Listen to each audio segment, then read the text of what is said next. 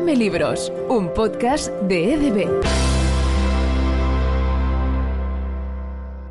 Bienvenidos a Dame Libros, una iniciativa de la editorial EDB, donde hoy de nuevo abrimos el espacio de las recomendaciones de lectura. Créanme que la de hoy promete. El título, Julieta y Romeo. Ahora la historia es otra. Es un libro para lectores y lectoras para partir de 10 años, una historia en la que Julieta, una chica de Chamberí, aterriza en la Verona medieval para encontrarse con los personajes de Romeo y Julieta, creados por William eh, Shakespeare. Y sin duda, la historia cambiará y bastante, como también la evolución de esos personajes clásicos que todos eh, conocemos y que nacen de esa pluma del conocido o archiconocido, por qué no decirlo, Shakespeare.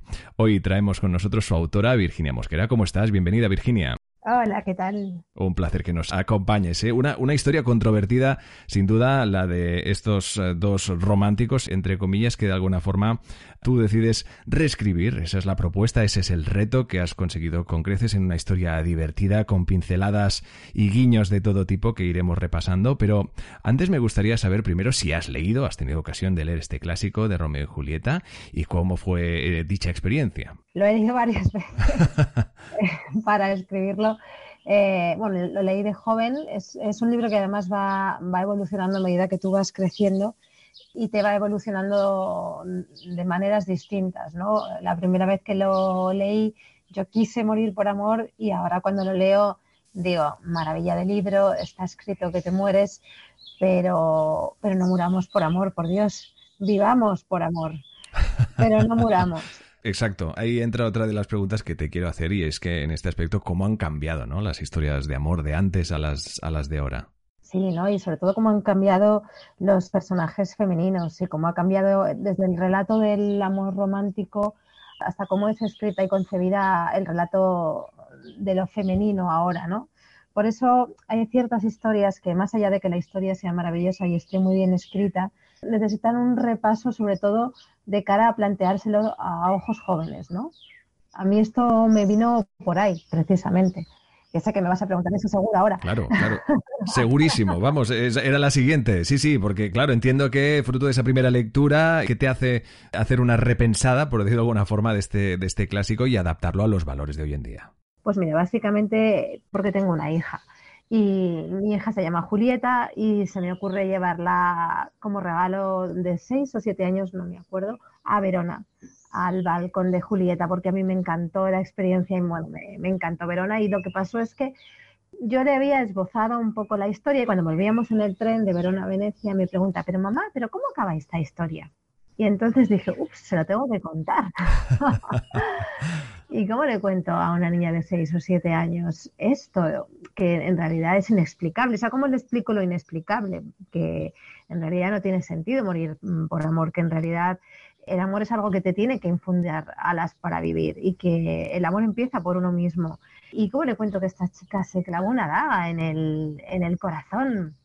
Cuando, era, cuando solo no tenía ni, ni, ni, 14 años, con la de vida que tenía por delante y la de veces que se iba a enamorar, o como dicen ahora, la de crashes que iba a tener. Y entonces de ahí surgió la idea, ¿no? Dije, pues es que igual, porque le conté un poco, pues mira, pues así muy por encima, dijo, pues nada, tenemos que salvar a Julieta.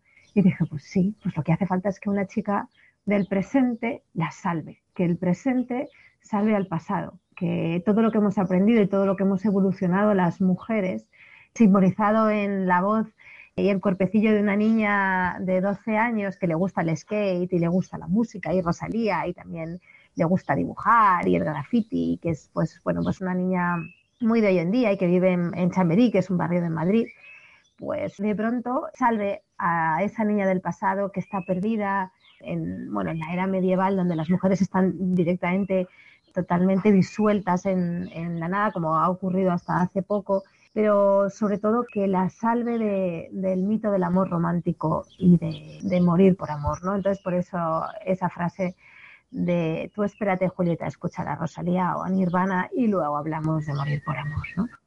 Claro. Tu Julieta de alguna forma te inspira a reescribir este relato y ese personaje viaja en el tiempo sin casi casi pretenderlo para pues precisamente darle, y si me permitís, un meneo a la historia clásica en la que pasan absolutamente todo tipo de cosas. Ah, se encuentra con una Julieta y un, y un Romeo con los valores de aquel entonces, pero que de pronto se dan un baño de realidad al ver y al conocer la que será su historia, ¿no? Que, quizá, oye, nos pasaría a muchos, ¿no? Si supiéramos lo que nos tiene que pasar, yo creo que otro gallo cantaría, ¿verdad? Claro, ella les hace el spoiler, el gran spoiler. Además dice, jo, me tiene que tocar a mí. O sea, no podía ser Peter Pan o Alicia en el País de las Maravillas de Frozen. Me tiene que tocar a mí contarle a Julieta el final de Romeo y Julieta. Entonces es cuando todos se proponen darle una vuelta, ¿no? Por eso también le damos una vuelta al título y acaba siendo Julieta y Romeo, porque también es ella como el agente del cambio, la que, la que le da la vuelta a la historia.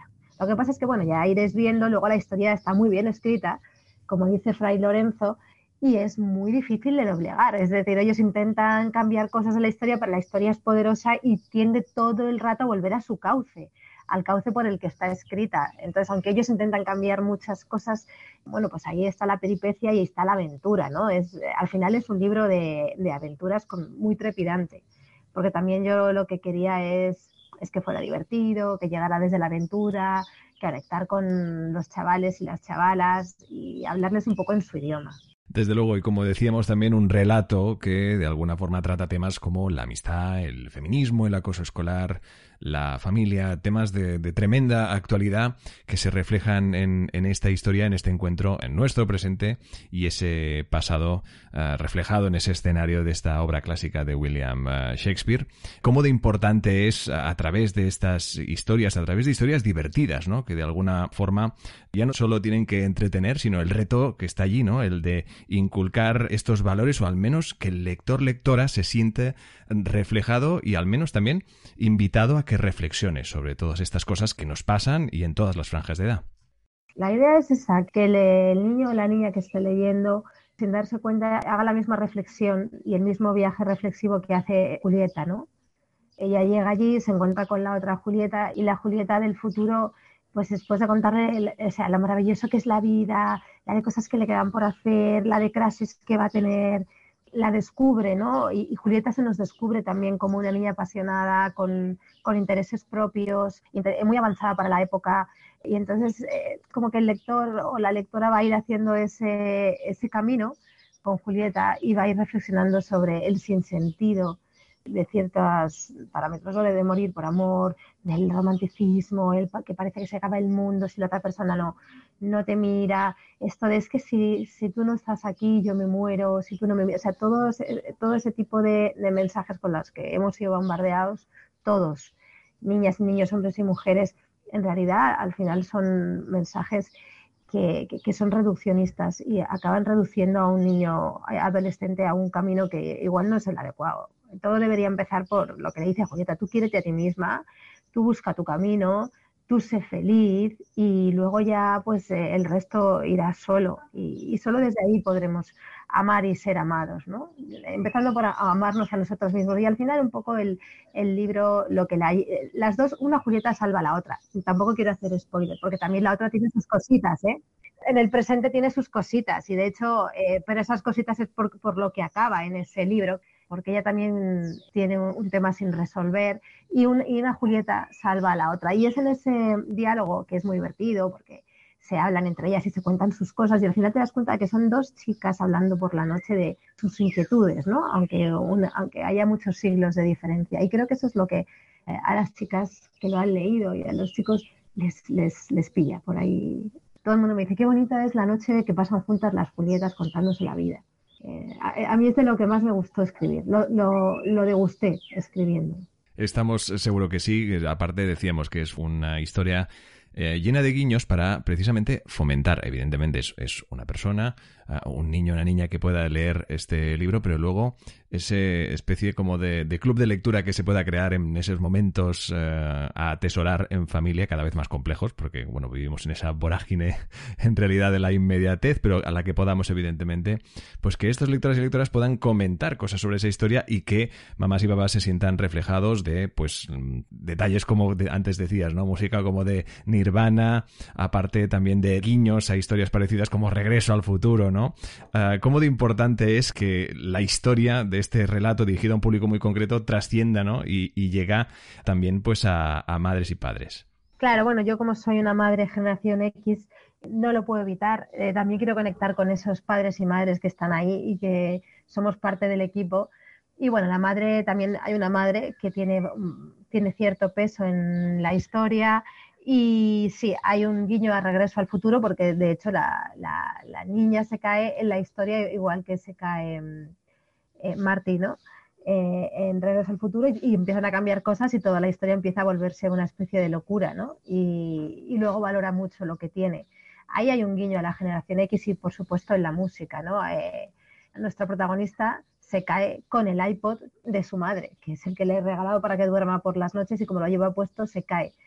Y en el iPod de su madre lleva desde Nirvana hasta Rosalía, pasando por Spandau Ballet, Pink Floyd, eh, hay un recorrido musical, Billie Eilish, y bueno, en ese recorrido también me gusta sentir que hago un guiño a los padres y a los hijos, porque también creo que, que forma parte de la educación compartir nuestros gustos musicales con nuestros hijos, ¿no? Igual que compartimos nuestros, nuestras lecturas. Yo también era una forma de compartir a Shakespeare, que me encanta, con mi hija. Entonces, bueno, tiendo esa mano a los padres y madres. Seguro que sí, seguro que sí, porque aparte es una historia que también, obviamente, mamás y papás podéis coger, eh, leer, degustar y disfrutar, porque sin duda es una historia que, promete y mucho en esta reescritura más que original y llena de estos eh, guiños que nos encantan. A mí personalmente me encantaron. Así que también saber que ese feedback de quizá la que es a día de hoy quizá la persona que más te importa, ¿no? De tu Julieta. ¿Ha tenido ocasión de, de, de leer esta historia? Y si es así, ¿qué te ha dicho? Pues sí, lo leyó yo quise que lo leyera ya publicado. Entonces se lo dejé leer a una vecina que es más mayor, tiene, tenía 14 o 15 en ese momento. Y Julieta, ¿y por qué no me lo dejas leer a mí? Dijo, bueno, se lo voy a dejar leer a una niña más mayor, a ver cómo lo siente ella. Y luego a otra amiga que tenía pues como 10. Y a las dos les gustó mucho, recogí sus comentarios y los incorporé en cosas que no habían entendido. Luego hice un glosario detrás para explicar cosas como que es un Atari, un VHS o un, MP3, ¿no? Eh, porque la madre pues habla el lenguaje que hablamos nosotros, que es un idioma propio, ¿no? Y eso lo metí gracias a los comentarios y ya lo leyó ella cuando estaba publicado. Y yo la verdad es que estaba nerviosísima porque en el fondo era una carta de amor hacia mi hija y un canto a la vida y un, bueno, eh, como sé que te vas a encontrar con muchas cosas, es todo lo que puedo darte para que para tu andadura, que en algún momento irá en solitaria, son armas y, mis armas son mis palabras. Y lo leyó eh, en dos días, yo estaba como, Dios mío, Dios mío, Dios mío, a ver qué, por dónde sale. Y cuando terminó, bueno, me dijo que había cosas que no había entendido, porque ella tiene nueve años, aunque ahora cumple diez, em, pero sobre todo me dijo que, que le, le gustaría ser amiga de Julieta y que le dio mucha pena que se acabara el libro porque había cosas que había dejado sin resolver. No os voy a decir el qué, porque si no os haría de nuevo un spoiler, pero que sobre todo que sentía que se había quedado sin una amiga. Decía, es que mamá, eh, en estos días era como si ella y yo fuéramos amiguísimas y me gustaría seguir hablando con ella y es como que ahora ay, me, la, me, la, me la has quitado, ¿no? Así que quiero que escribas el siguiente. Y dije, bueno, pues mira, no lo tenía previsto, pero a lo mejor sí.